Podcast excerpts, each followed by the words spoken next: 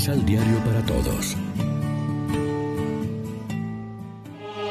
Proclamación del Santo Evangelio de nuestro Señor Jesucristo, según San Mateo.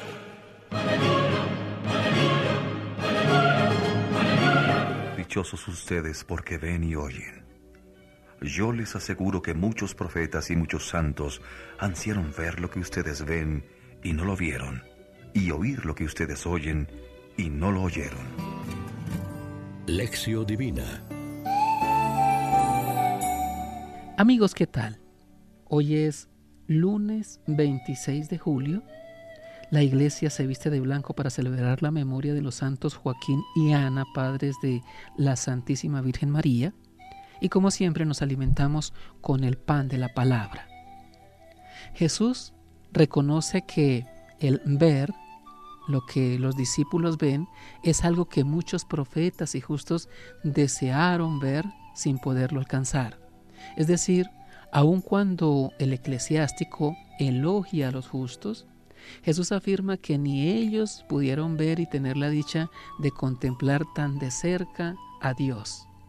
Jesús dialoga con los discípulos sobre la oportunidad única que ellos tienen de conocer los misterios del reino de los cielos.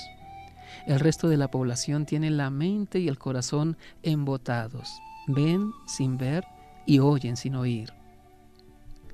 El cumplimiento de las promesas es la visión. Generaciones de profetas y de justos han construido escalón por escalón una historia de confianza, de espera y de esperanza, y son dichosos porque esta fe les sitúa entre los que, sin haber visto y oído, creyeron y apostaron su vida por la palabra de la alianza. El hoy de los discípulos tiene la unicidad de la bienaventuranza privilegiada del ver y escuchar la vida misma, la salvación en acto, la palabra encarnada.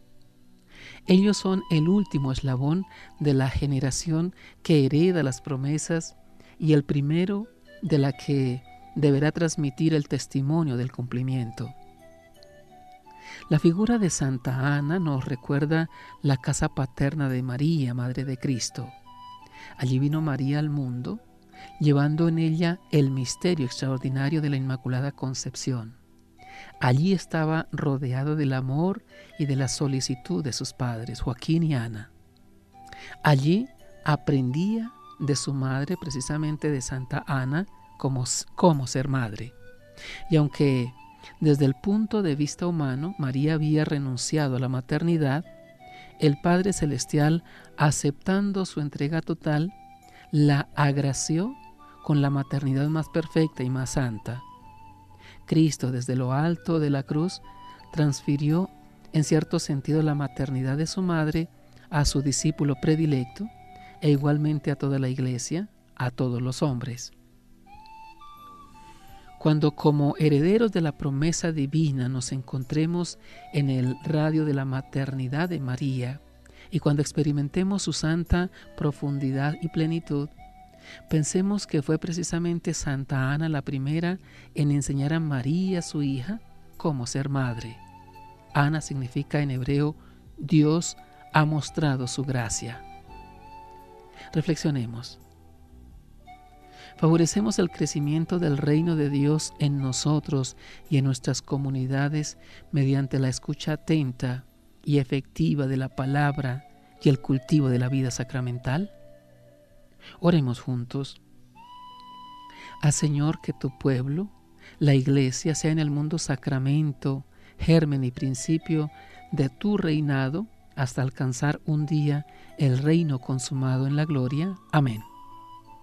María, Reina de los Apóstoles, ruega por nosotros.